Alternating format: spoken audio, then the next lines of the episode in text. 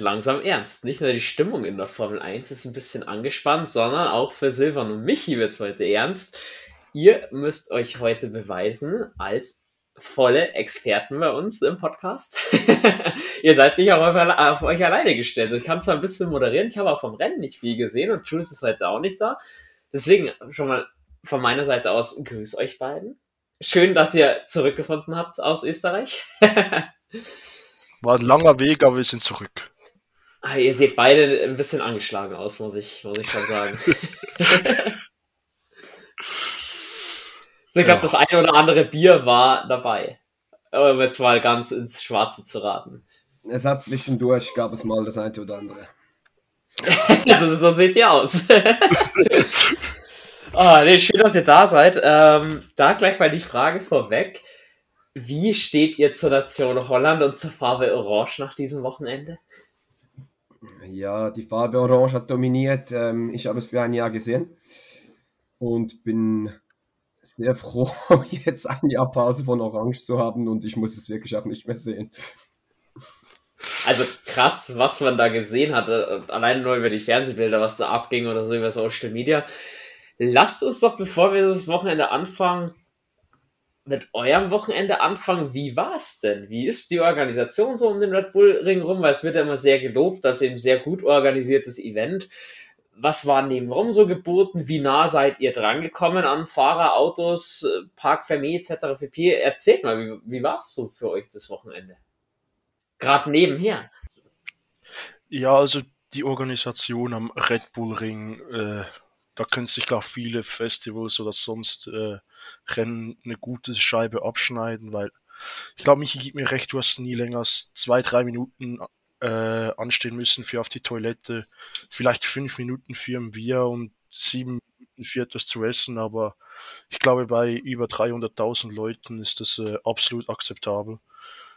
Und ja, auch äh, showmäßig hat der Repulring, glaube ich, alles dabei gehabt. Auch dank sehr, wahrscheinlich dem Militärflughafen direkt neben der Strecke ja, von der Organisation her auch Campingplatz, alles, war alles da, was man gebraucht hat. Also da könnte man wirklich eigentlich nur Zelt nehmen, sich hinstellen und äh, das Wochenende genießen, müsste gar nichts mitnehmen. Das klingt mega. Ähm, so natürlich das, was am allerwichtigsten ist, wie hat es ausgesehen mit Promis, Autos, Fahrern, irgendwie Teamoffiziellen? Wie seid ihr denn, äh, wart beim Trackwalk am Donnerstag unterwegs? Wie nah seid ihr denn da dran gekommen?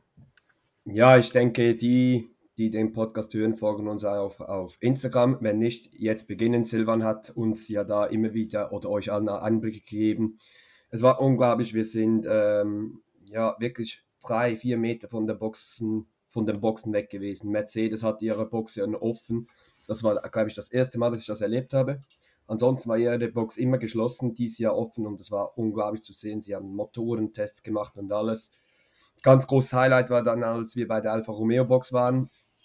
Ist als dann, Schweizer. Ähm, als Schweizer, genau, ist dann plötzlich nach, ja, wir sind etwa 20 Minuten dort gestanden, ist äh, Guan Yu Shu rausgekommen, hat Autogramms gegeben, hat uns gegrüßt, es war unglaublich. Und dann auch am Samstagmorgen war eine Meet the Driver.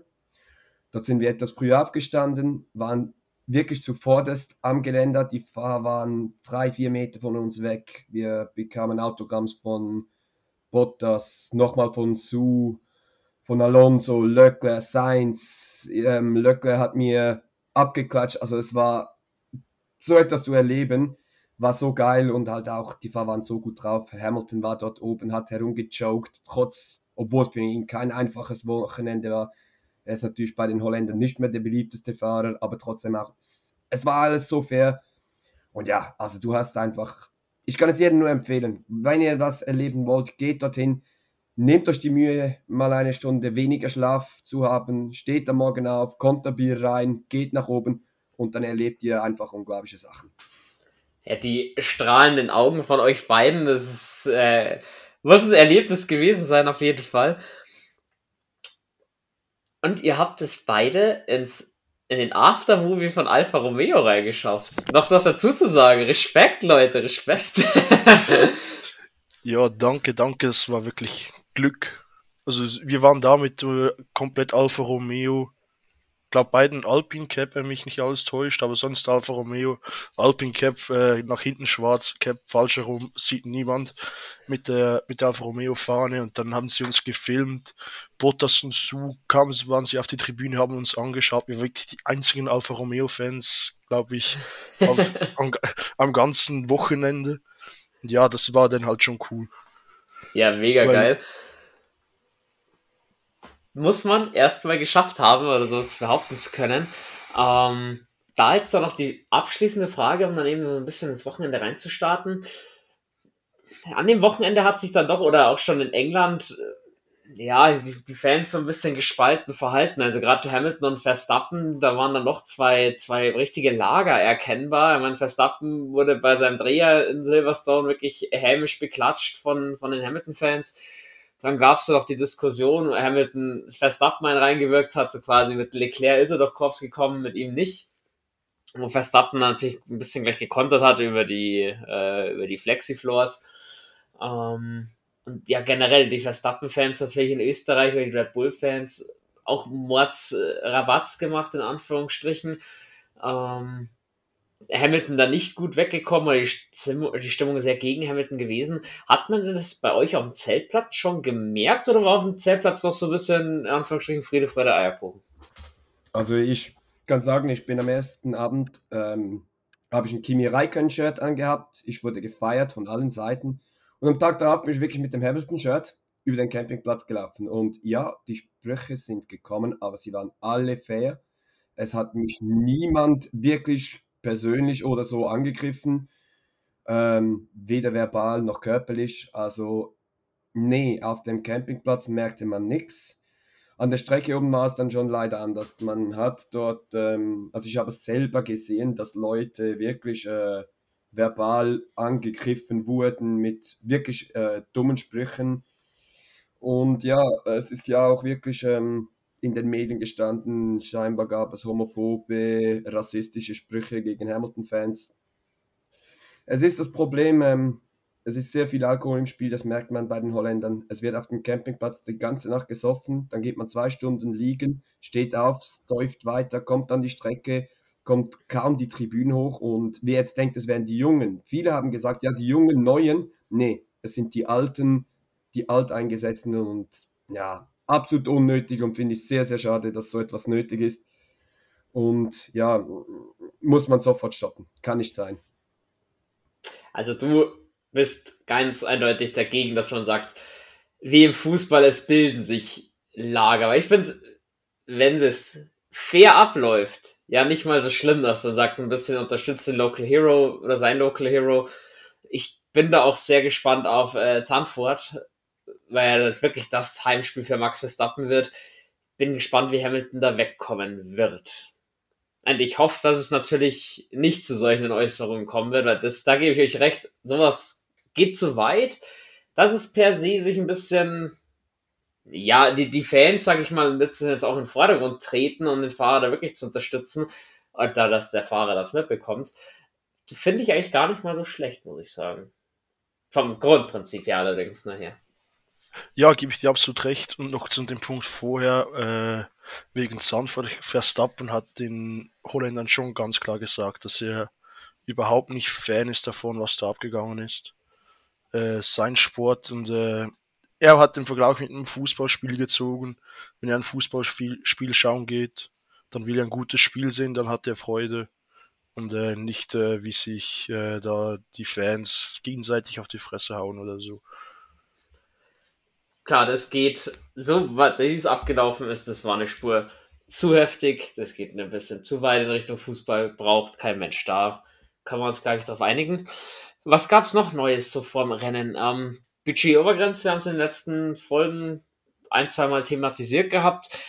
3,1 Prozent ist jetzt die ganze Geschichte erhöht worden von 140 Millionen auf 144,2 Millionen. Es waren anscheinend neun von zehn Rennstellen dafür. Nur Alpine war dagegen. Ähm, die meisten Teams sagen, es ist immer noch zu wenig, diese 4,2 Millionen mehr. 10 bis 15 hätte man sich gewünscht. Ich muss sagen, so wie es jetzt im ersten Moment mal ist, kann man damit leben.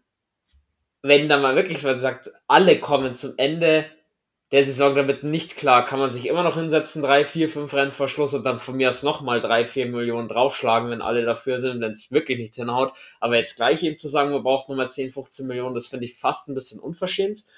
Und weiß, wisst ihr oder habt ihr mitbekommen, warum Alpine dagegen war? Ja, ich kann es so, also das, was ich mitbekommen habe, ist, Alpine hat gesagt, entweder wir machen es richtig oder gar nichts. Gar nicht. Und sie sind auch sehr geschockt von Alfa Romeo, weil Alfa Romeo hat sich eigentlich immer quergestellt und hat jetzt angenommen, ähm, es ist dort wirklich ein bisschen ein Chaos und eben, wie jetzt eigentlich auch Toto Wolf gesagt hat, äh, es ist niemand damit zufrieden. Die FIA ist nicht zufrieden, die Teams sind nicht zufrieden, Alpine ist nicht zufrieden, also eigentlich hat das Ganze überhaupt keinen Sinn gemacht, was man jetzt da wieder gemacht hat.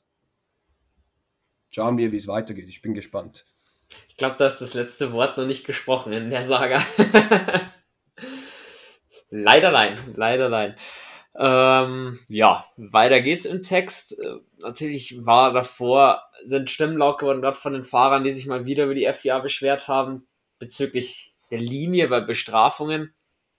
Und auch bei der ganzen Tracklimit-Geschichte, die Tracklimit-Geschichte in Österreich generell immer ein Thema, einfach weil es so viele Auslaufzonen und viele weite Auslaufzonen gibt und das ein sehr schneller Kurs ist. Wo seht ihr da das Problem? Ich meine, du hast zwei neue äh, Rennleiter. Ist der Rennleiter das Problem? Sind es die Steward das Problem? Muss man generell sagen, fahren zu viele Memmen in der Formel 1? Weil früher, vor 15 Jahren, hat darüber auch kein Mensch gesprochen. Wo ist für euch der goldene Mittelweg, dass man sagt, sowas hört sich auf? Weil ich muss als Fan schon auch sagen, mich stört es, wenn an dem und dem, also am Wochenende davor, jemand für das bestraft wird, am Wochenende danach macht es für anderes, kriegt die Strafe nicht. Nicht jede Situation ist gleich, aber ich gehe mit den Fahrern da recht, du hast keine rote Linie mehr, was darfst du, was darfst du nicht, der durfte es, du darfst es schon wieder nicht mehr. Das ist doch so jetzt auch keine Lösung, das ist doch auch schon wieder, was, was den Fan am Ende nur ein bisschen unzufrieden macht und die Fahrer natürlich auch da bin ich komplett bei dir, so wegen den Strafen. Ich glaube, Formel 2 war es. Da hat es, also wirklich im Sekundentag kam da Race Director 5 Sekunden Strafe. Also gefühlt hattest du dann 10 Minuten Strafen für ein äh, Sprintrennen. Es sind, glaube ich, 4 Minuten und 45 Sekunden Strafen verteilt worden über das ganze Formel 2 Rennen. Das ist, das ist, das ist einfach nicht das, äh, was man will. Ja, okay, ja, man soll sich an die Track Limits halten. Bin ich auch dafür, sonst bringt das alles nichts. Im Qualifying kannst du sagen, ja, weiße Linie. Wie bei Perez, aber dann musst du das direkt machen, sonst ist wie Gasly jetzt einer einfach der Idiot im Umzug. Bei Gasly hätte sich vielleicht noch verbessern können, keine Chance, aber trotzdem Zehnter. Und äh, Track Limits im Rennen kannst du für mir aus aussprechen, ja, wenn ein Fahrer wirklich Zeit gut macht und sich einen Vorteil verschafft und nicht, wenn er sich verbremst oder den Apex verschätzt und dadurch noch äh, drei Zehntel verliert, dann musst du ihm nicht noch eine 5-Sekunden-Strafe aufbrummen. Der ist schon bestraft. Da bin ich eben auch der Meinung, wenn du gerade über diesen Sausage Crap hinten drüber gehst, hast du weit keinen Zeitgewinn mehr, ganz im Gegenteil, machst du eventuell sogar noch deinen Unterboden kaputt dran. Dann noch eine 5-Sekunden-Strafe, es ist Schwachsinn, es war auch dann ein bisschen zu viel, wo die Rennleitung direkt ein, ja, ins Rennen eingreift. Und ich sag bis heute, du hast dein Curb, dahinter machst du einen halben Meter Rasen, dann kommt von mir aus ein Meter oder zwei Kies, dann hast du richtig Zeitverlust und dann dahinter kannst du betonieren, was du willst, in Anführungsstrichen, dass das Auto verzögert, aber der, wenn im Kies drin ist, hat er sowieso Zeitverlust, fertig. Dann glaube ich, gäbe es diese depperten Diskussionen einfach nicht, die mittlerweile, die sind seit Jahren da und nichts geht weiter. Das stört schon krass, finde ich, seit Jahren. Ja, und vor allem muss man sagen, jeder, der Formel 1 gamet, also der das Game spielt, so, so war es auch in Österreich. Erste Verwarnung, zweite Verwarnung, dritte Verwarnung, Strafe, Strafe, Strafe, Strafe. Und im Rennen eben, da gab es Strafen für Fahrer, die über den Sausage Curb reingingen, verloren einen Platz und bekamen eine 5 Sekunden Strafe Track Limits. Also, wo kommen wir da hin, wenn wir da weitermachen? Und nächstes Wochenende oder übernächstes, Le Castellet, haben wir dann wieder komplett andere Regeln. Ah. Das ist eigentlich derselbe Parkplatz wie der Red Bull Ring. Also da bin ich schon auch gespannt, wie sie das da Ich bin gespannt. Also.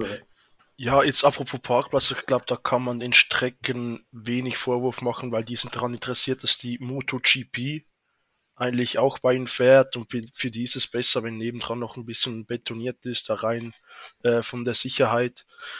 Da muss man irgendwie einen Kompromiss finden, weil äh, Le Castellet, ich finde das so keine schöne Strecke, weil jeder Fehler, ja, machst ihn halt, kommst zurück auf die Strecke, dass du dein Auto in die Wand setzt, äh, da musst du in Le Castellet wirklich alles geben.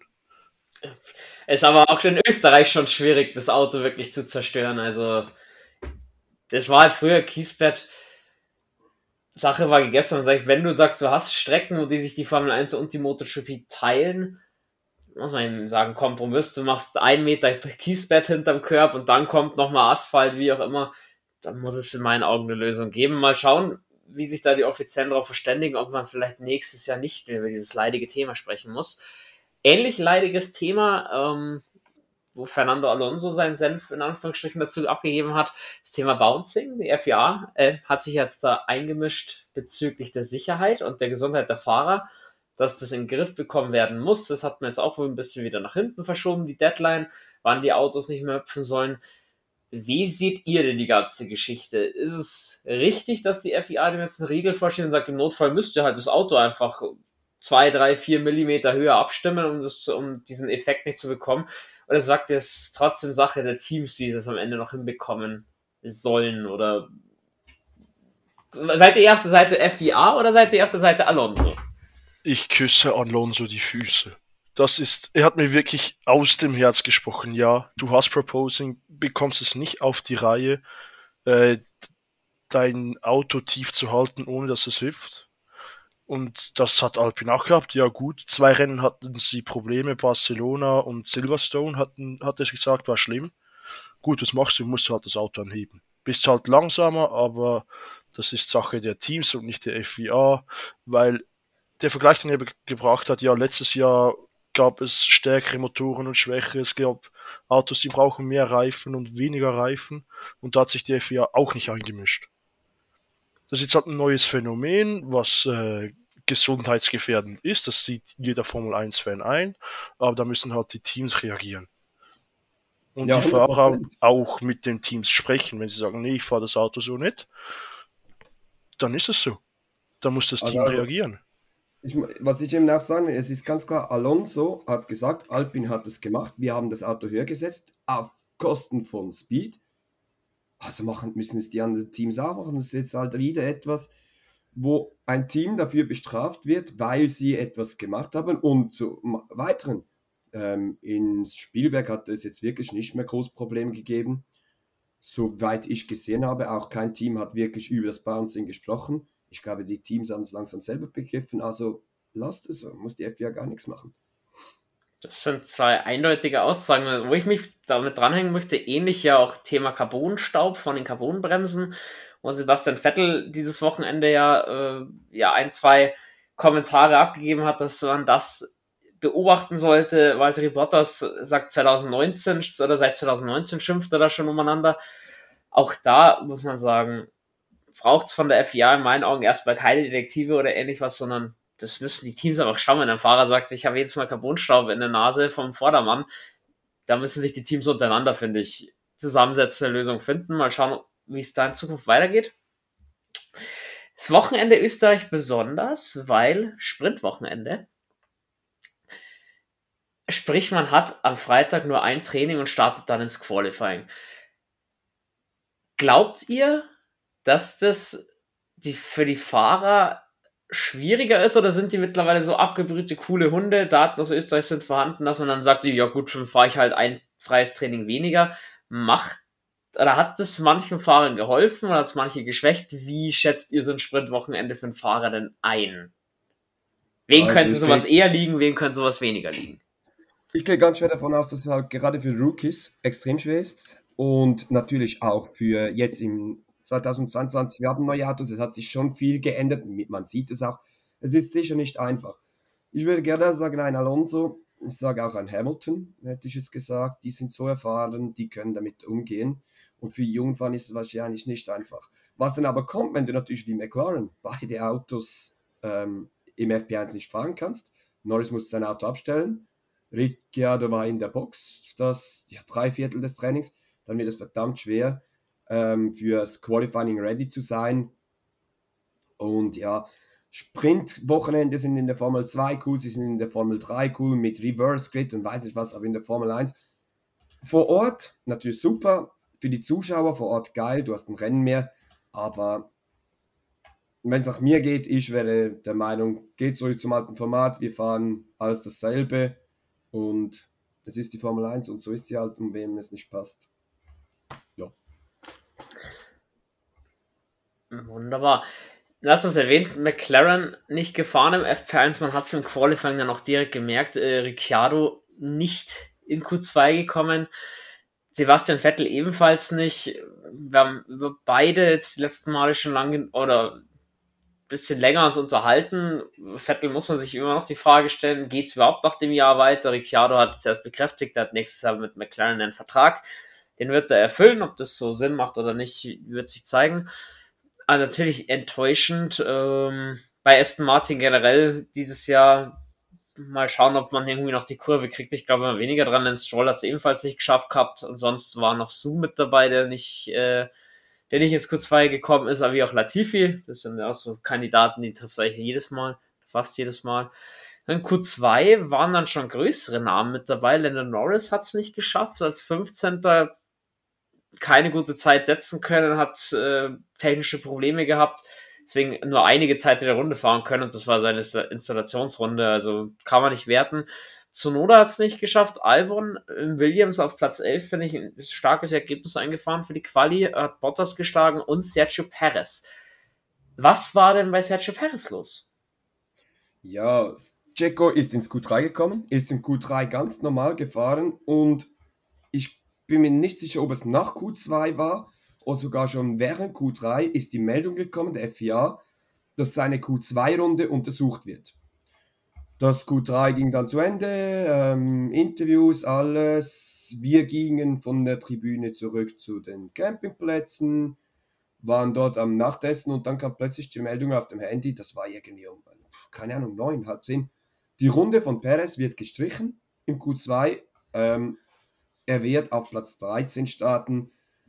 Und der Grund dafür, die FIA hatte zu viel mit Tracklimits zu tun, damit sie rechtzeitig darauf reagieren konnten. Und das ist für mich der Punkt, genau da hört es auf.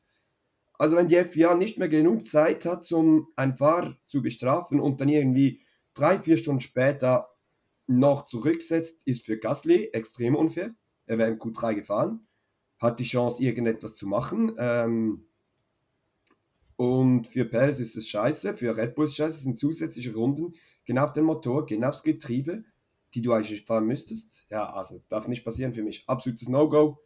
Und auch da sind wir wie beim Punkt von vorher, die FIA, jetzt, das ist ein Zeichen, so kann es nicht weitergehen. Das hat nichts mit der Königsklasse des Motorsports zu tun, definitiv. Du hast da wirklich ein paar Minuten Zeit zwischen Q2 und Q3. Da muss es doch dann möglich sein, in der Zeit zu sagen, so, hey, es langt oder es langt nicht. Aber wie, du schon gesagt hast, absolut, äh, absoluter Zirkus. Ähm, Q3, äh, weiß ich nicht, ob Mercedes nervös war, die beiden Fahrer, oder ob Druck da war. Erst verliert Hamilton sein Heck, feuert das Auto in die Leitplanke, in die Reifenstapel, ging für ihn nicht weiter und mehr oder minder nach dieser Rotphase trifft George Russell, der sich äh, in der letzten Kurve wegdreht. Ja, Mercedes irgendwie auch, man ist zwar sicher die dritte Kraft zur Zeit, aber da hat man sich fürs Qualifying gerade auf Seiten von Hamilton schon was anderes vorgestellt, wobei es ist auch so, Hamilton ist auch nur ein Mensch. Passiert dass das Auto mal davon pfeffert. Tut halt weh, weil der Schaden war, glaube ich, nicht ganz günstig für Mercedes. ja, das sowieso nicht. Aber äh, ich kann mich nicht daran erinnern, wann Hamilton das letzte Mal sein Auto in Qualifying irgendwie in die Wand gesetzt hat. Bene, du auch nicht, oder? Nein, ich kann es dir nicht auswendig sagen. Kein Plan. Auf dem Campingplatz haben sie uns gesagt, nächstes Jahr werden die Tickets teurer, weil das war ein Moment, den du in der Formel 1 so schon lange, lange nicht mehr erlebt hast. Es ist eine, wirklich so eine Seltenheit, dass wir haben gesagt, das erleben zu dürfen, ist ganz, ganz etwas Spezielles. Und also ich habe mal dann ein bisschen nachgeschaut und das, das muss Jahre, Jahre her sein, seit Hamilton das letzte Mal in einem Qualifying sein Auto in die Wand gesetzt hat. Und dann halt, was dazu kommt, ich glaube, die Mercedes, auch von unseren Plätzen hat es so gewirkt, ja, die sind schnell im Qualifying. Und ich glaube, die wollten das, die 120% aus dem Auto rausholen. Deshalb hat auch Hamilton den Apex verpasst, deshalb hat äh, äh, Russell in der letzten Kurve das Heck, das Heck verloren.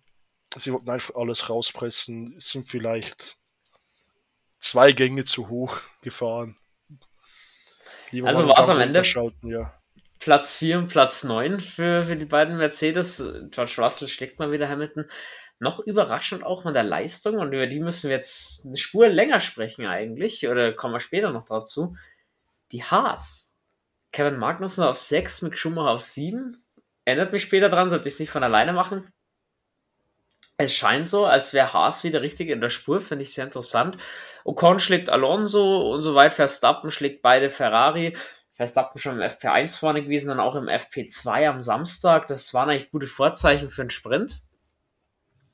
Und der Sprint selber war dann, ja, ich sag, diese DS-Trains, die ich erwartet hatte, waren gar nicht so da, aber so wirklich viel Aufregung war es dann auch nicht. Ähm, für Alonso war es ziemlich bitter. Während alle anderen losgefahren sind, stand er noch aufgebockt in der Startaufstellung. Was war da los? Hat man bei Alpine herausgefunden, was am Samstag da nicht funktioniert hat, weil Alonsos Rennen war de facto beendet, bevor es überhaupt angegangen ist. Ja, es ist so, sie haben, sie hatten einen Blackout im Auto. Äh, es war alles bereit alles hat heruntergefahren und deshalb haben sie das Auto dann auch gar nicht mehr abgedeckt, weil sie nicht mehr auf die Strecke durften. Deshalb stand er dort da und also so dort. Und es war vorbei. Sie haben ihn dann in die Box geschoben, wollten den Motor nochmal starten und nichts gegangen. Und das war es mit dem Sprint für Alonso. Und das war es eigentlich auch äh, mit einer einigermaßen guten Position fürs Rennen. Auch nochmal, ja, es bringt ein bisschen mehr Spannung vielleicht ein Wochenende braucht es aber nicht, dass wenn ein Defekt Tag vorher das ganze Rennen für Fahrer gelaufen ist, wenn er gut Quali hatte. Ja, und ich denke, Alpine doing Alpine things, also. es, es ja, gibt, dieses Jahr hat einfach Wochenende. auch Pech. Das ist unfassbar. Ja, sowieso, sowieso. Aber es gibt selten ein Wochenende in Alpine kein Problem mit dem Auto hat oder Strategiefehler oder sonst irgendwas. Das ist wirklich so Ferrari 2019. ja, hat man sich auf jeden Fall schon einige Punkte im Kampf mit, mit McLaren da liegen lassen. Und sowas kann immer passieren, aber das ist schon sehr, sehr ärgerlich. Ähm, Su ist auch ausgerollt wegen der Formation Lab. Der hat es ja zurück in die Box geschafft, durfte wenigstens aus der Boxengasse starten. Das blieb Alonso ja verwehrt. Sonst was war Verstappen mit einem guten Start. Sainz hat Leclerc überholt, der hat sich allerdings in Kurve 4 wieder zurückgekämpft und Platz 2 zurück übernommen. Gasly hatte einen richtig schlechten Start, mit Hamilton gecrashed, sich weggedreht, Hamilton Auto blieb ganz, da glaube ich, müssen wir nicht drüber sprechen, ganz klar äh, Fehler von Gasly. Ja, es ist auch so, irgendwie hat sich das in der Formel 1 in den letzten Rennen ein bisschen äh, hat man das gesehen, dass die Fahrer immer extrem schnell nach drüben ziehen. Und Gasly ist genauso einfach über und er hat gar nicht gecheckt, dass Hamilton dort ist, fährt, fährt ihm voll in die Kiste. Äh, keine Ahnung, was dort Gasly gedenkt hat, aber ja, werden wir dann auch im weiteren Verlauf des Podcasts davon haben. Gasly hatte so ein Horror-Weekend, was der ans Crash verursacht hat. Es war ganz gar nicht das typische Gasly-Weekend. Definitiv. Hamilton wurde gesandwiched, konnte gar nichts dafür eben noch Glück, dass sich sein Auto nicht so schlimm beschädigt war, dass er weiterfahren konnte. Ähm, ja, dann ging es weiter. Sainz und Leclerc, die ganze Sache war nicht ganz äh, vom Tisch. Der Fight hat den beiden über eine Sekunde gekostet. Verstappen am Ende des Rennens ja auch äh, mit drei Sekunden Vorsprung auf beide beendet. Hättet ihr da als Kommandostand schon früher gesagt, jo Jungs, entweder ihr lasst Sainz vorbei oder es gibt keinen Angriff und Leclerc soll schauen, dass er an Verstappen dran bleibt. Ferrari und Strategie bzw. Kommandostand ist ja ein bisschen, bisschen in der Kritik die letzte Zeit schon gewesen. Hätten sie da was machen können, was machen müssten, und er sagte, hey, es ist WM-Kampf, lasst die beiden auf der stärkeren Position kämpfen. da zerreißt es mir das Herz, was ich jetzt sagen soll. Weil auf der einen Seite, ja, das Team muss schauen, dass beide Fahrer zügig vorne kommen. Gerade wenn sie auf Platz 2 und 3 sind, dann im ersten Raum bleiben. Auf der anderen Seite, ja, es sind zwei Fahrer, lass sie fahren, lass sie kämpfen. So, das ist so. Ich weiß nicht, für was ich mich an Kommandostand entschieden hätte. Für also aus Fansicht. Aus also ich kann dir da nicht zustimmen, sorry. Ich muss sagen, du willst Weltmeister werden. Was ist dir wichtiger, einen Weltmeister aus deinem Team zu haben? Ähm, oder gutes Racing für die Fans zu bieten? Das ist nicht Sache von Ferrari. Und wenn Ferrari Weltmeister werden will, dann müssen sie spätestens ab dem nächsten Rennen müssen sie sagen, so jetzt ist Leclerc Time. Sainz hatte ja im Rennen wieder einen Ausfall, kommen wir noch darauf, aber äh, es, es geht so nicht, so wirst du nicht Weltmeister. Man hat es in Silverstone gesehen, sie haben dort alles versaut, was man versauen kann. Und ähm, ja, ich denke, Ferrari würde gerne Weltmeister werden, aber wenn du wieder Weltmeister werden willst, seit Kimi 2007, verdammt lange Zeit, dann musst du jetzt langsam aber sicher sagen, okay, wir setzen auf diesem Fahrer und mit diesem Fahrer gehen wir. Natürlich, ich meine, wir sind noch nicht in der Sommerpause und Sainz ist wieder ein bisschen rangerückt an Leclerc, aber ich fand ihm auch, wie man es am Ende gelöst hat, nicht gut. Entweder du sagst, es wird nicht angegriffen, weil Leclerc ist unser Nummer 1 Fahrer, was eben, wie mich schon sagte, ab nächsten Rennen eigentlich unmissverständlich darauf hindeuten muss, dass man mit Leclerc geht. Oder was ich gemacht hätte, weil trotzdem musst du schauen, dass du vor Verstappen ins Ziel kommst und du willst das Ding gewinnen.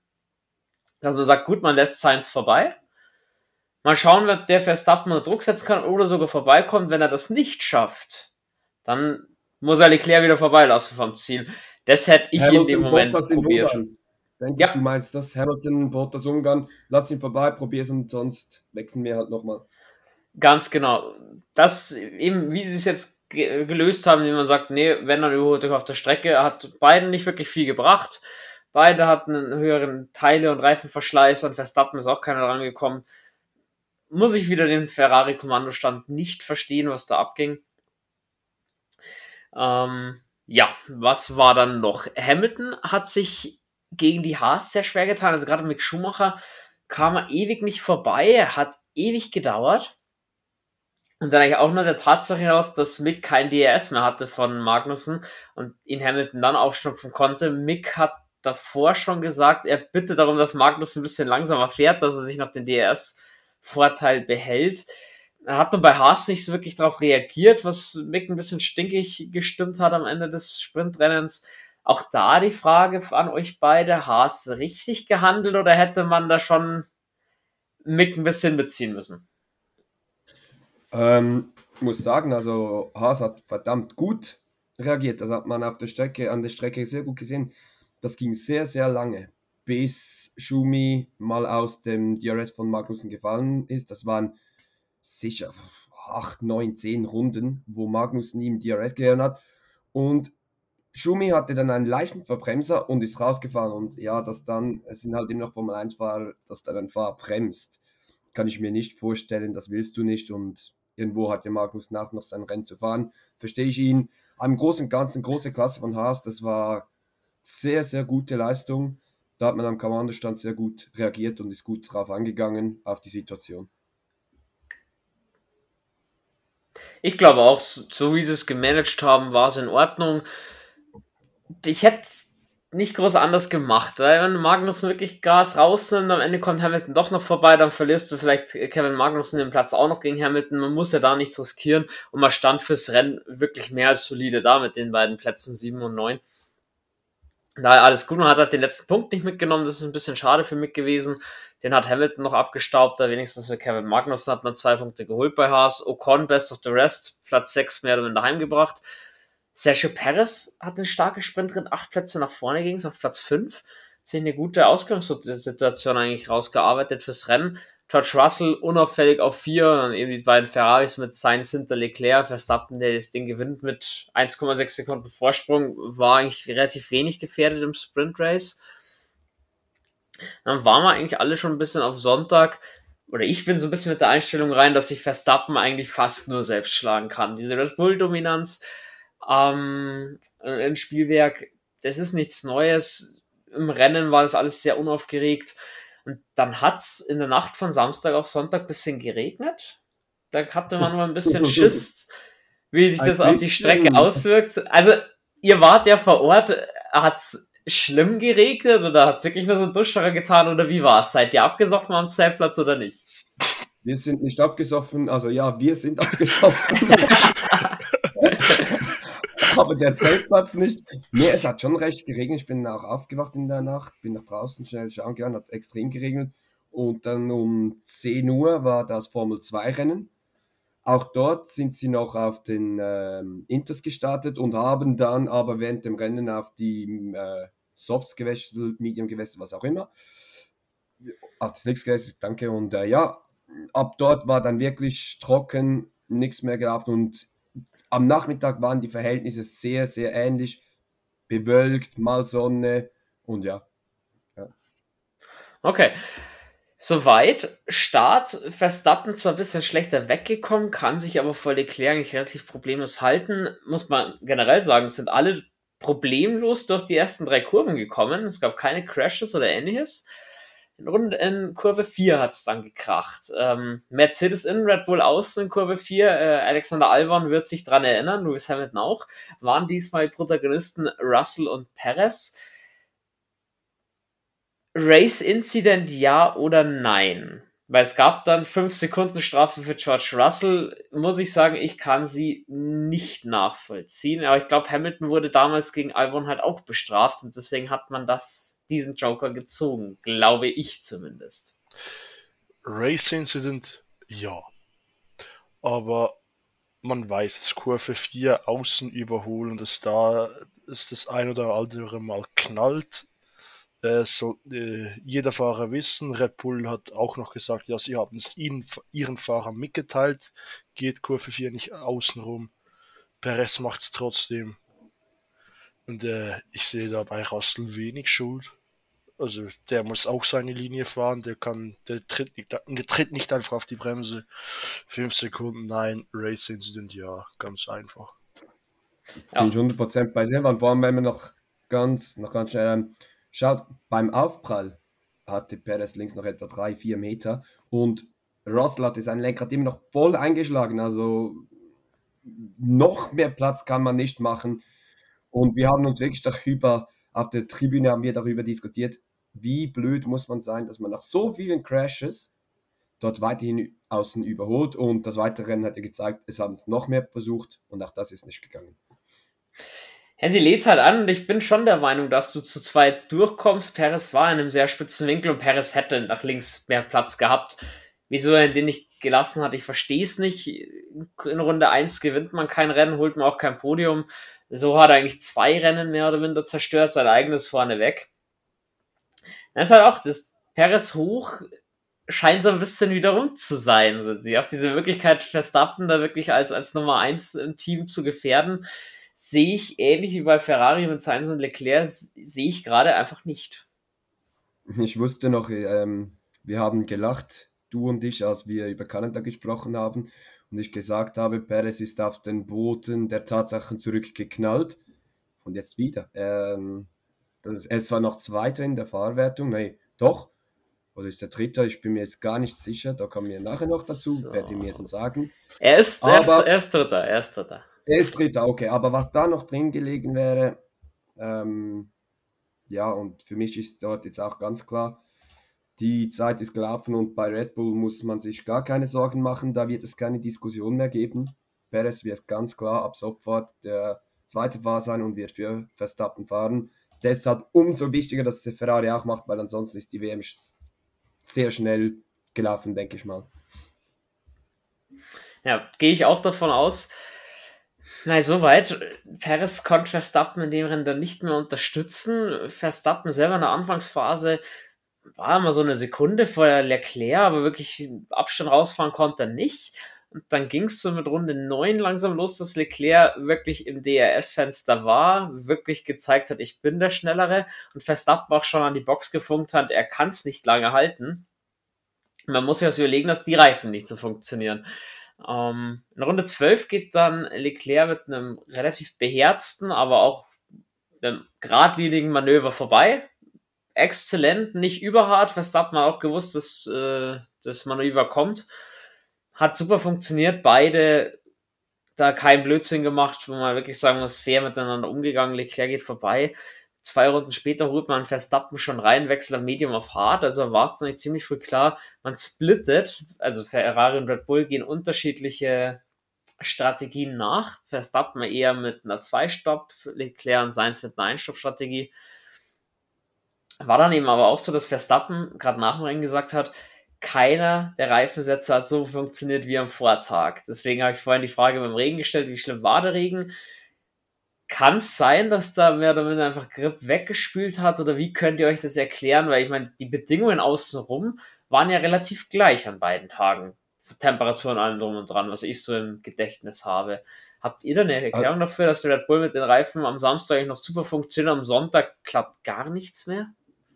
Also zuerst einmal ähm, nochmal ganz kurz zum Überholmanövern, was ich noch sagen will. Ich denke, da hat Verstappen gelernt von letztem Jahr. Ich bin mir ziemlich sicher, wäre das Verstappen Hamilton letztes Jahr gewesen, das hätte geknallt. Äh, Löckler sehr beherzt rein und Verstappen zieht und lässt Platz. Wäre nächstes Jahr nicht, letztes Jahr nicht so gewesen. Ähm, zu den, zum anderen Thema, auch im Sprint. Der Sprint ging über 21 Runden oder 23 Runden, bin mir nicht ganz sicher. Und wie länger der Sprint ging, desto mehr hat Löckler aufgeholt. Ich habe mir dann noch gedacht, eventuell hat Verstappen ein bisschen Speed zurückgenommen oder es könnte wirklich etwas mit den Reifen zu tun haben. Ähm, wegen dem Regen kann ich mir nicht vorstellen, weil es fuhr noch die Formel 2, es fuhr noch Porsche Supercup, also der Grip war wieder da. Denke nicht, dass mit dem zu tun. Ich denke wirklich, dass vielleicht eben Verstappen auch einen Grund gesucht hat und den in den Reifen gefunden hat. Weil ja im Sprint, also es ist schon aufgefallen, dass äh, Verstappen im Laufe des Sprints schon Zeit auf Leclerc verloren hat. Okay, ähm, soweit. Verstappen natürlich ein bisschen zurückgefallen dann nach seinem Stop. Er hat auch einer auch der ersten, der gewechselt hat. Kam hinter Hamilton wieder raus, der seinerseits davor noch gegen die zwei Haas wieder gekämpft hat, hat sich da schwer getan, kam in Runde 14 an Mick vorbei, in Runde 15 kam er dann an Kevin Magnus vorbei. Sehenswerte Manöver, auch da ging eigentlich alles mehr oder minder fair ab. Hamilton auch ungewohnt, auf einmal mit Haas zu kämpfen. Und da wollen wir jetzt ein bisschen auf Haas eingehen Hattet ihr es erwartet, dass sie dieses Jahr schon so weit vorne wieder mitfahren können? Also ich finde, Günther Steiner hat da gute Arbeit gemacht und Mick Schumacher hat dieses Wochenende auch dringend notwendig gehabt, wo er endlich mal gepunktet hat. Oder, na halt, das ist falsch, gepunktet hat er ja schon in Silverstone, aber er konnte es einfach nochmal beweisen. Das war in Silverstone keine Eintagsfliege, sondern er kann das womöglich dauerhaft bringen. Wie seht ihr das Team Haas? Über die haben wir dieses Jahr so wenig gesprochen und jetzt muss ich sagen, jetzt sind sie mir als positiv aufgefallen, haben mit Williams und Aston Martin da hinten eigentlich gar nichts mehr zu tun. Also auch wir an der Strecke haben uns angeschaut, dass sie das sagen, so da stimmt irgendetwas nicht. Also Haas auch jetzt schon während der Saison, ich glaube die Updates, die sie gebracht haben, äh, zeigen ganz klar ihre Wirkung und äh, ich glaube, Schumi hat Silverstone extrem gut getan, äh, dass er mal gepunktet hat und jetzt äh, dieses Wochenende wieder äh, super Leistung von Michael Schu äh, von Mick Schumacher, dem Sohn von Michael Schumacher. ja, eben, wenn man so sieht, äh, ich glaube, Michael Schumacher hat ja auch in äh, Spielberg seine ersten Punkte geholt, genau gleich viele Punkte wie jetzt der Sohn, habe ich irgendetwas gelesen. Ja, und Haas, ich glaube, die können Aston Martin und Williams Tschüss sagen und äh, auch hoffentlich nie wieder. So aus Haas-Sicht. Ja, ich finde es sehr, sehr cool, dass man sich aus diesem Loch selbst befreit hat, die neuen Regelungen einfach genutzt hat, um sich auch aus diesem Loch zu befreien gönne ich ihnen, solange sie McLaren nicht zu nahe kommen, ist mir das recht, wenn sie punkten. Da mal sehen, wie sie die Saison über noch bestreiten können. Ich denke auf jeden Fall, dass die mit, mit äh, Alpha und mit Alpha Tauri mithalten können oder ein bisschen fighten werden. Ob es zu höherem schon langt, wird sich zeigen. Ja, auf jeden Fall war dann irgendwann so weit, Hamilton traf auf Verstappen. Verstappen nach seinem Stopp, klar, mit frischen Reifen, auch wenn er Probleme gehabt hat mit den Reifen, einiges schneller. Geht an Hamilton vorbei, es ist alles sauber gelaufen. Hatte ich erwartet, dass es da jetzt keine Probleme geben wird, auch weil Hamilton auf einer anderen Strategie unterwegs war und gewusst hat, er wird am Ende nicht mit Verstappen kämpfen.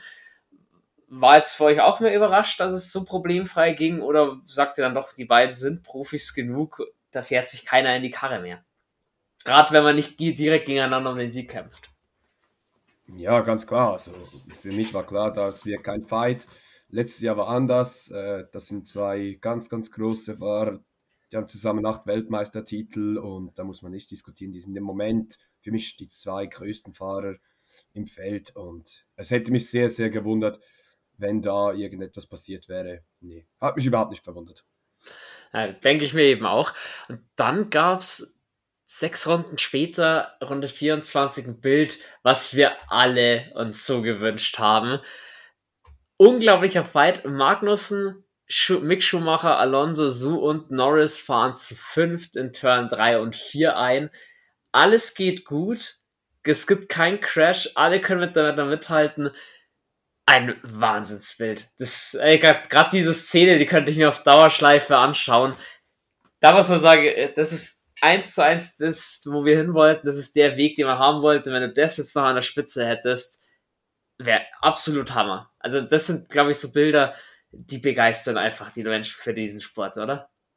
Weil, so Michi, du musstest zu grinsen gerade, deswegen wollte ich jetzt aber fragen, wie, wie habt ihr das denn live aufgenommen? Weil die sind ja schon zu dritt in die erste Kurve reingefahren, da wo ihr direkt saßt. Also das muss ja unglaublich gewesen sein, das Bild. Wir hatten direkt vor unseren Plätzen hatten wir eine, ähm, eine Leinwand, wo wir das Rennen auch sehen konnten, Live-Übertragung. Und dann hast du gesehen, wie die auf die erste Kurve losgehen. Three White ist so, oh mein Gott, kommt das gut. Dann konnten wir aufstehen und von dort haben wir direkt auf äh, die gerade, also auf die Turn Ausgang Turn 1 gesehen und dann kamen sie da zu fünft. Bei manchen ging das DRS auf, bei manchen nicht und ich habe Silvan noch gesagt, jetzt knallt's. Ich hätte wetten können, jetzt gibt es einen richtigen Crash. Hey, ohne Berührung gehen die zu fünft in diese Kur Kurve 3 rein. Keine Berührung, gar nichts. Ah, das war für mich das, die Szene der Formel 1 seit ganz, ganz langem. Das ist gleichzusetzen mit Silverstone, diesem Fight letzte Woche. Das sind ganz kurze Ausschnitte, die die Formel 1 ausmachen. Und wenn man das noch öfters haben, glaub mir, dann sind wir bei, mit der Formel 1 wieder dort, wo wir alle hinwollen.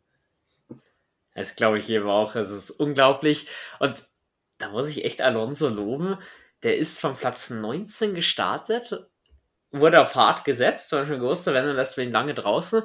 Der ist in den ersten 24 Runden von 20 auf 8 vorgefahren. Also wirklich Hut ab. Hat Alpine wenigstens mit der Strategie alles richtig gemacht. Strategie war dann bei Ferrari so mal die Frage, wann kommt man denn mal in die Box? Weil der Stop von Verstappen war dann schon 14 Runden her, bis sich mal was getan hat. In Runde 27 kam dann Leclerc, eine Runde später kam Sainz. Verstappen wieder vorbei an beiden, hatte so 7, 8 Sekunden Vorsprung nach seinem Boxen, äh, nach dem Stops der Ferraris da war es dann schon auf jeden Fall klar, es wird gesplittet, man ist auf verschiedenen Strategien definitiv unterwegs, nachdem Ferrari ja wirklich in Anführungsstrichen so einen Overcut gemacht hat.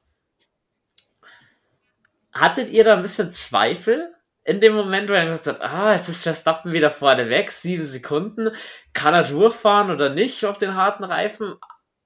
Hat sich da an euch was gerüttelt und sagt, ah, hat's jetzt Ferrari schon wieder verkackt oder wart ihr da relativ so, ja, nee, Verstappen wird schon noch kommen und Ferrari wird es schon managen? Also sagen wir so, wir saßen inmitten von Holländer. Und als äh, Leclerc Verstappen überholt hat, schon früh im Rennen, war nach zwei Runden, sind die Holländer dann nicht mehr aufgestanden, haben Max Verstappen zugejubelt, sondern sie waren ruhig und haben das Rennen geschaut.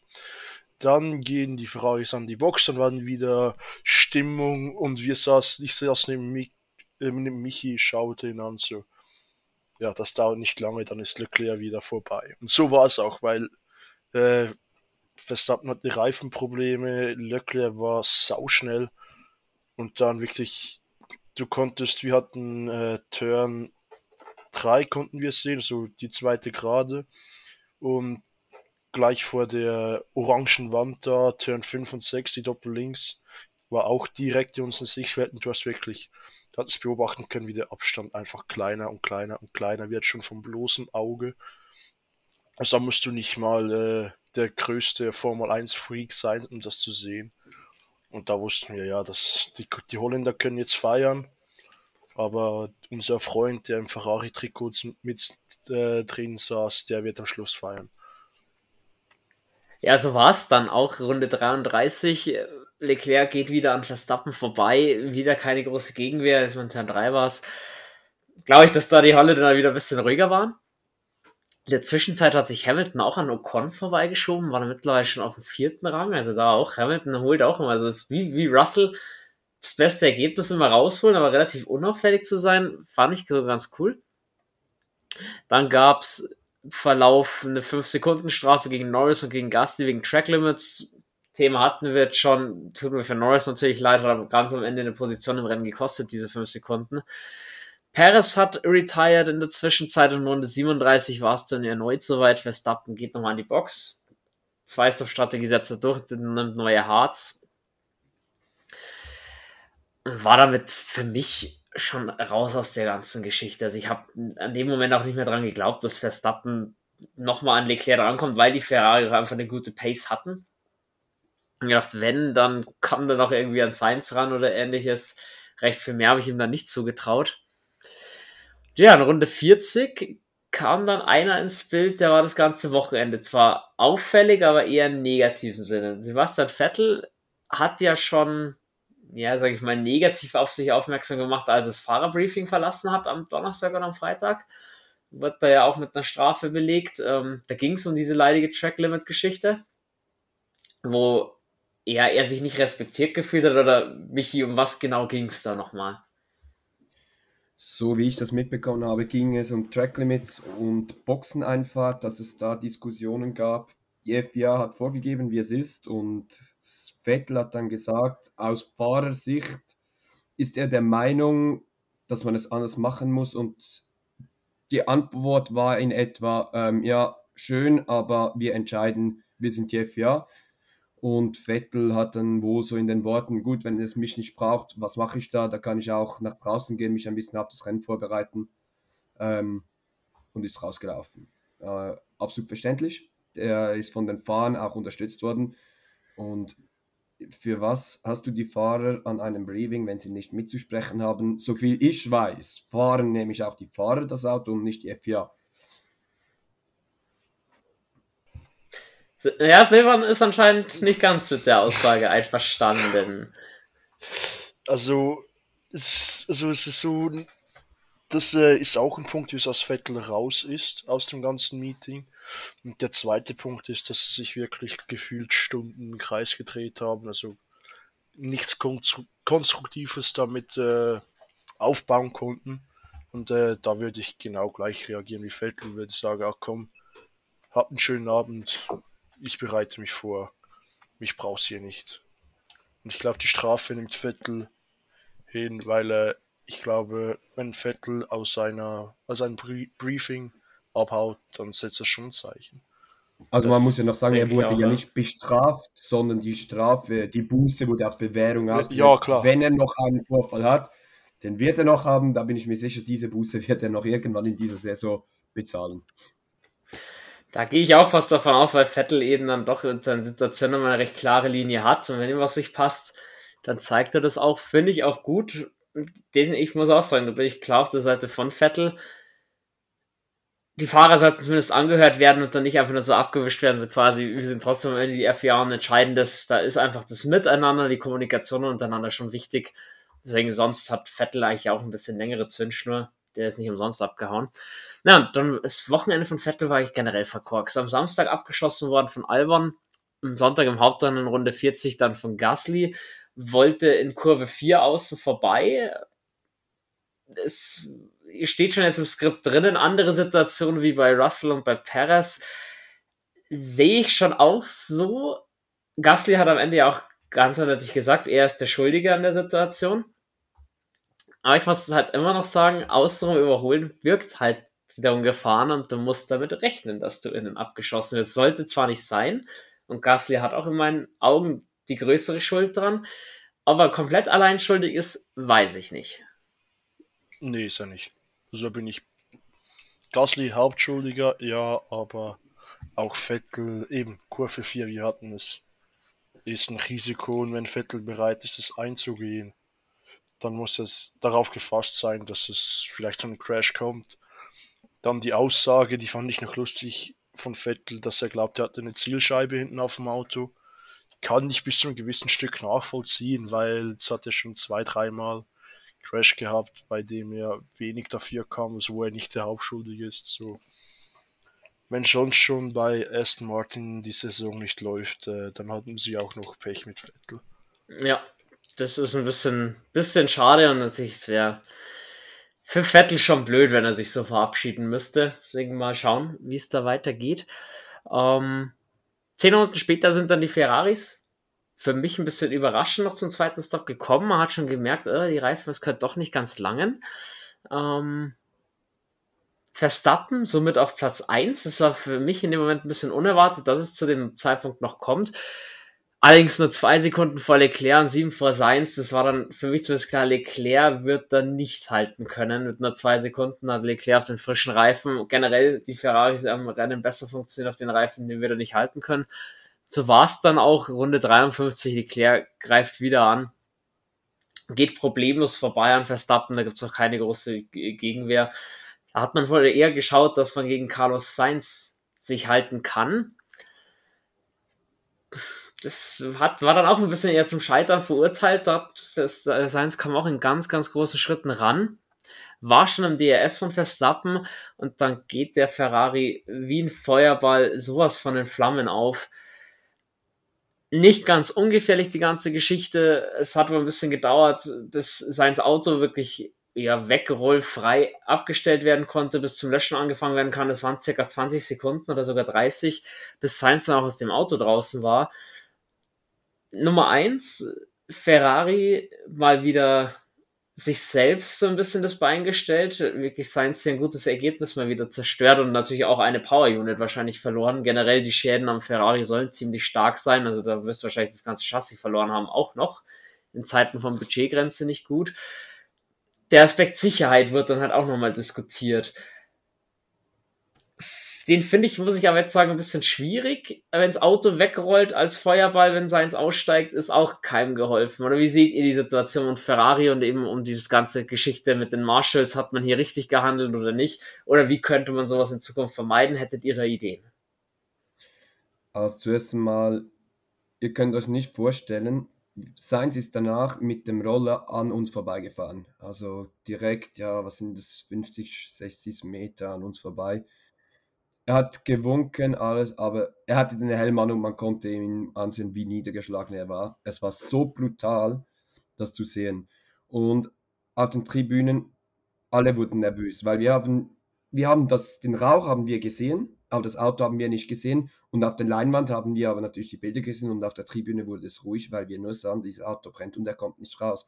Und er hat immer wieder die Bremse gedrückt und hat ja gewunken, die Marshals sollen kommen. Ist klar, er wäre hinter sie zurück in die Strecke gerollt. Aber eben, ich denke mir einfach wieder, es ist Formel 1 war klar. Es sollte alles genau laufen, aber ich will mir trotzdem nicht vorstellen, wenn er jetzt nochmal mit dem Bein irgendwo hängen geblieben wäre. Ganz coole Aktion von Sainz. Er will nicht, dass das Auto zurückrollt auf die Strecke. Wäre verdammt gefährlich, aber er hat ganz, ganz viel riskiert. Und es ist einfach viel zu lange gegangen, bis dieser Marshall mal da stand und diesen Holzklotz unter das Rad gelegt hat, um das Auto zu stoppen.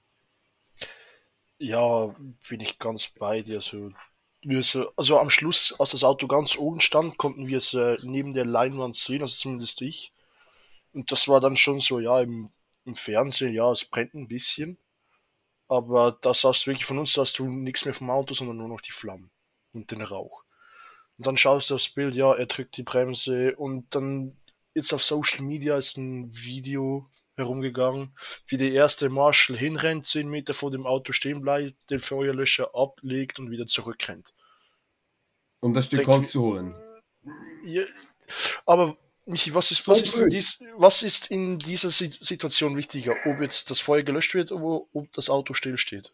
Nimm sofort das Stück Holz mit. Nimm den Feuerlöscher und das Holz sofort mit. Du siehst ja, mein Gott, es geht bergab. Also ein Marshall wird ja wohl ein genug hohen IQ haben, um zu wissen, dass wenn ein, wenn ein Auto an einem Hang steht, dass es dann hinter, nach hinten zurück rollt. Also. Ich glaube auch mit den Marshalls vom Monaco Grand Prix hätte es so ein Theater nicht gegeben. Ich, ich gebe mit. Feuer schnippst du mit und wenn du schon merkst, es ist bergig oder du bist an der Stelle mit Abhang, wo dein Fahrer stehen bleibt, dann muss doch irgendeine Roll- oder Abrollversicherung mehr wenn er da sein, ein Stück Holz oder ähnliches, dann nehme ich doch beides gleich mit. Also da, für mich können die Marshalls da ein bisschen nachgeschult. 100 Prozent. Ja, sonst für Seins tatsächlich herber Rückschlag. Ähm, ist jetzt wieder ein bisschen raus aus der ganzen WM-Geschichte, votiert wohl dann eher zum Wasserträger. Jetzt kommt gerade eben diese heiße Phase, wo man dann sagt, wo soll es hingehen? Wer wird mein Nummer 1 Fahrer für die WM? Sowohl Perez als auch Sainz da jetzt eher im Hintertreffen. Die ausgelöste Virtual Safety Car Phase haben dann Alonso, Leclerc und Verstappen genutzt, sich neue Mediums, ge äh, Mediums geholt. Ähm, und ja, dann war es so ein bisschen eigentlich zu erwarten. Das Rennen plätschert noch ein bisschen zum Ende vor sich hin. Hamilton und Russell sind noch an Ocon vorbeigegangen. Mercedes also wieder das genutzt, die zwei verlorenen Plätze von Red Bull und Sainz eingenommen. Perfektes Ergebnis. Dann wird's wild. Dann hat wirklich gesagt, jetzt ist dieses Drama um Ferrari perfekt. Charles Leclerc hat Probleme im dritten Gang gemeldet und auch gemeint, das Gaspedal klemmt, immer so bei 20, 30 Prozent Vollgas. Fand ich von seinem Renningenieur geil, der einfach gemeint hat, der tritt halt das Pedal mal durch, wo ich mir denke, wird er nicht probiert haben, bin ich mir ziemlich sicher. Was ist das für eine schwachsinnige Aussage? Sie konnten Leclerc nicht wirklich helfen. Dementsprechend nervös wurden sie, weil Verstappen jetzt immer näher kam. Soweit schön für Ferrari, es hat gelangt. 1,5 Sekunden Vorsprung rettet man diesen Sieg vor Verstappen über die Ziellinie. Hamilton wird Dritter. Russell rettet sein Rennen dann noch auf Platz 4, nachdem er das am Anfang mit Paris nicht ganz so gut aussah. Und dann muss man sagen, Respekt. Beide Haas in den Punkten. Mick Schumacher auf 6, Kevin Magnus auf 8. Ocon best of the rest hat das gemacht, was man von ihm erwartet hatte. Der Alpine war gut für Platz 6, 7. Am Ende wird sogar der fünfte Platz. Hatte Alonso so auch im Qualifying im Griff. Natürlich Alonso das schlechte Sprintrennen gehabt, wo er nicht teilnehmen konnte, unverschuldet. Hat sich Ocon auch ein bisschen Luft mal wieder verschafft, weil Alonso in den letzten Grand Prix dann deutlich die Oberhand gewonnen hatte. So, McLaren freut mich. Platz 7 und Platz 9 hat noch ein paar Punkte geholt. Und Alonso, wirklich verdienterweise, der alte Kämpfer, der holt den letzten Punkt noch auf Platz 10. Hat da Bottas noch geschnupft kurz vor Ende. Muss man sagen, für Alpine Schadensbegrenzung. Und vor allem, ich glaube, Alpine, man ist sich eigentlich ziemlich sicher, man, oder man wusste ja, was im Auto drin steckt. Man kann es, finde ich, immer besser zeigen, zu was man fähig ist.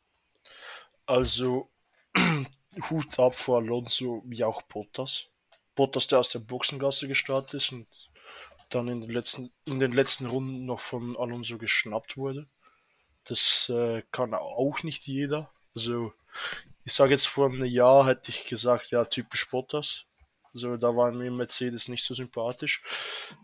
Fand ich ihn nicht so der gute Fahrer, den er jetzt bei Alfa Romeo ist. Und ja, für Alpine wieder absolute Schadensbegrenzung. Also ich, glaub, ich glaube, hätte Alonso nicht äh, diesen Scheiß vor dem äh, Sprintrennen gehabt, wäre es Platz 5 und Platz 6 gewesen.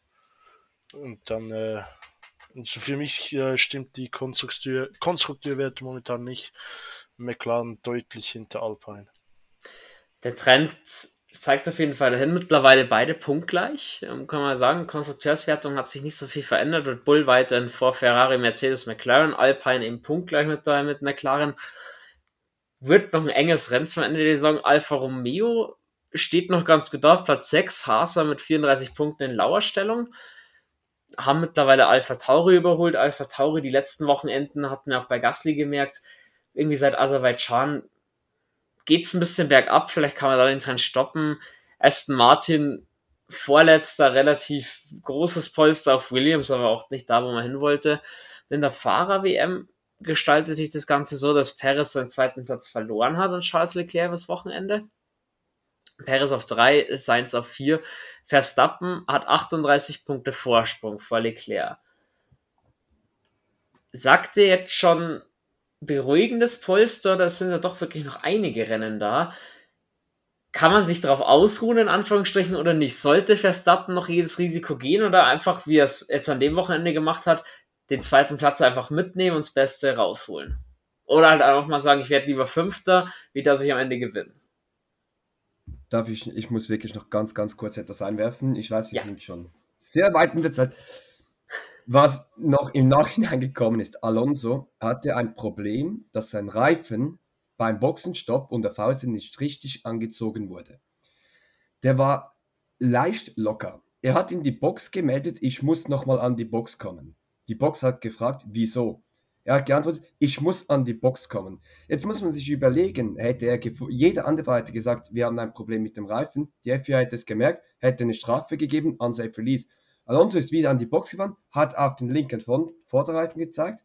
Dieser wurde angezogen und er fuhr wieder los. Was für eine unglaublich geniale Aktion ist es wieder von diesem alten Hasen. Die ganze Boxencrew fragt, fragt ihn mehrmals, was ist das Problem?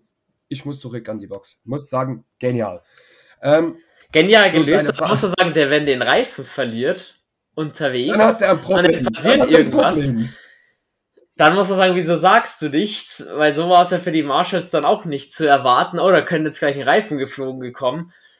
Uh, also ja. einerseits natürlich genial, muss man ihm echt lassen, aber natürlich ja. ist Gott sei Dank auch gut auch gegangen. So gefährlich. Äh, zu deinem Anfang eben betreffend Leclerc Verstappen, da ist noch gar nichts gelaufen. Wir haben jetzt Saisonhälfte. Die Hälfte der Rennen sind um. Äh, weder der Ferrari noch der Red Bull ist zuverlässig bei beiden immer wieder Probleme. Ein Ausfall von Verstappen, nehmen wir an, Frankreich, er fällt aus.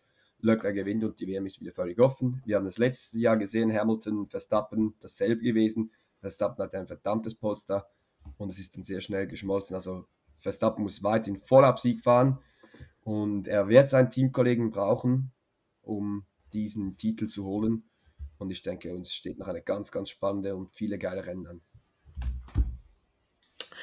Jo, soweit finde ich noch interessant. Hamilton holt immer weiter auf George Russell auf. Also Hamilton scheint immer besser klarzukommen mit der Generation von Fahrzeugen. Da mal schauen, wer da am Ende des Duell für sich entscheiden wird. Und jetzt geht's weiter nach Frankreich. Der größte Parkplatz der Welt. Wie ich immer so schön sage, Le Castellet. Früher eine schöne Teststrecke, weil du hast eine Bewässerungsanlage mit dabei. Also es ist halt viel Asphalt. Ich finde die Strecke sehr langweilig. Auch die Franzosen haben schönere Strecke, behaupten sie zumindest selbst.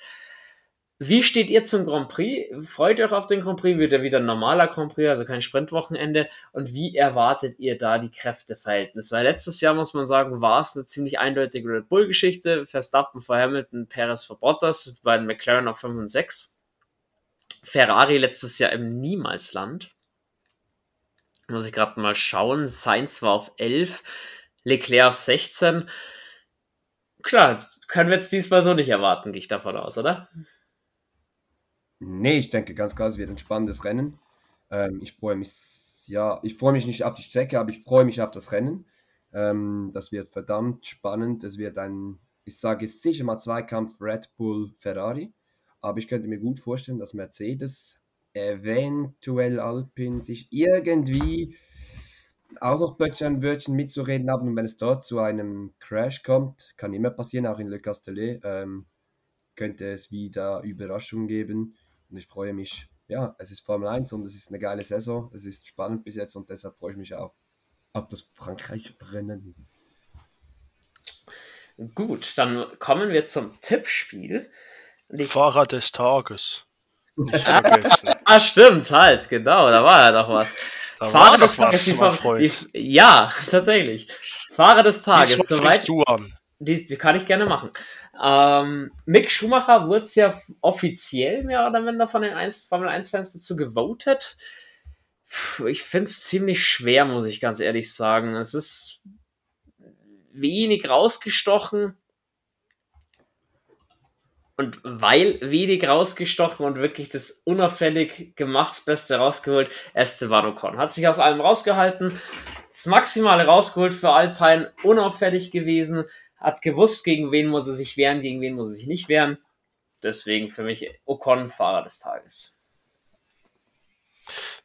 Ja, ich, ich kenne, also es ist extrem schwierig. Also ich habe da, die Kandidaten sind zwei, äh, die beiden älteren Hausen, der Herr Alonso und der Herr Bottas, die von ganz hinten das Feld aufgeräumt haben und sich um den letzten Punkt angestritten haben.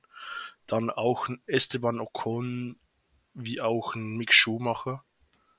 Und ich glaube, Bene, du hast äh, meine Argumente für Ocon also für mich ist auch Ocon der, der ein bisschen am meisten raussticht, auch weil es am meisten Einfluss hat jetzt auf die ganze äh, Saisonwertung.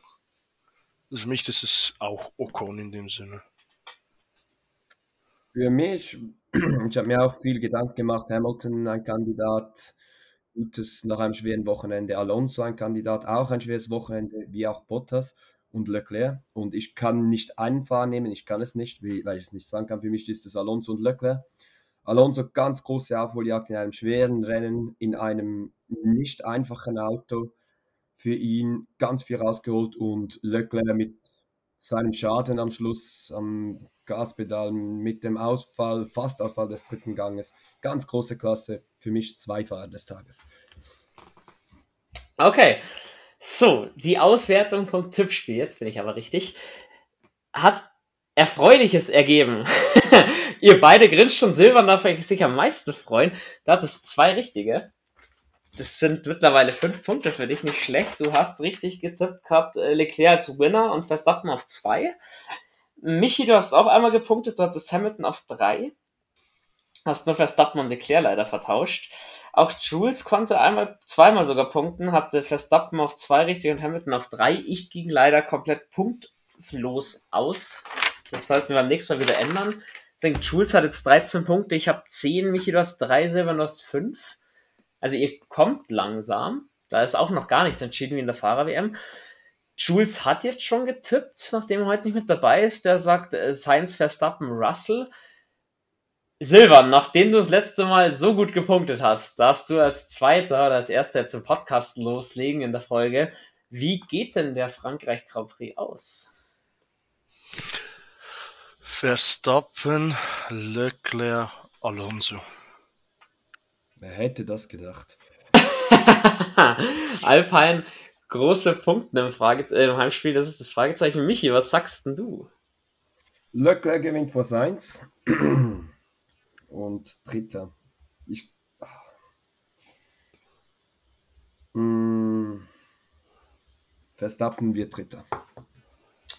Gut, ich. Das Spielberg-Weekend, das perfekte Spielberg-Weekend von Frankreich äh, wird in Frankreich für Ferrari Tatsache. Ah, okay, ich bin gespannt. Ich könnte mir sogar vorstellen, dass es ein bisschen Chaos geben wird. Für mich war Red Bull letztes Jahr in Frankreich zu stark. Verstappen gewinnt das vor Leclerc und Hamilton fuchst sich irgendwie auf Platz 3. Sage ich auch nicht blöd, Hamilton hat 3 zu tun nach den letzten Rennen. Richtig, das denke ich mir jetzt auch. Der also, hat euch jetzt viele Punkte gebracht. Jetzt kann er für mich auch mal ein paar Punkte holen. so, mal ja, schauen, mal schauen. Ähm, Einmal in Folge? Ja bin zwar kein großer Hamilton-Fan, aber wieso nicht? Ich muss jetzt äh, drei Punkte auf Jules aufholen. Ich meine, es ist zwar noch ein bisschen Zeit, aber trotzdem, die wird halt doch lieber schneller drin als, als später.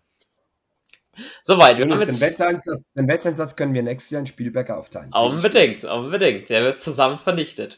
Ähm, wir haben jetzt noch eineinhalb Wochen, mehr oder weniger, bis zum Frankreich Grand Prix. Also ein Wochenende ist frei.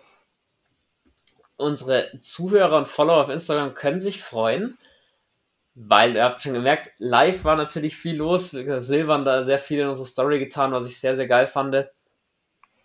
Und nach der Woche sind Silvan und Michi dann auch befugt, ein paar eigene Beiträge zu machen, die Thumbnails zu erstellen und so weiter und so fort. Da könnt ihr euch echt auf was freuen. Also unsere Instagram wird richtig, richtig gut. Das geht jetzt richtig an den Start. Soweit, Jungs, ihr habt das super gemacht euch, euch kann man einfach auch alleine aufnehmen lassen. Ich merke das schon. Ich mache mir da überhaupt keine Gedanken.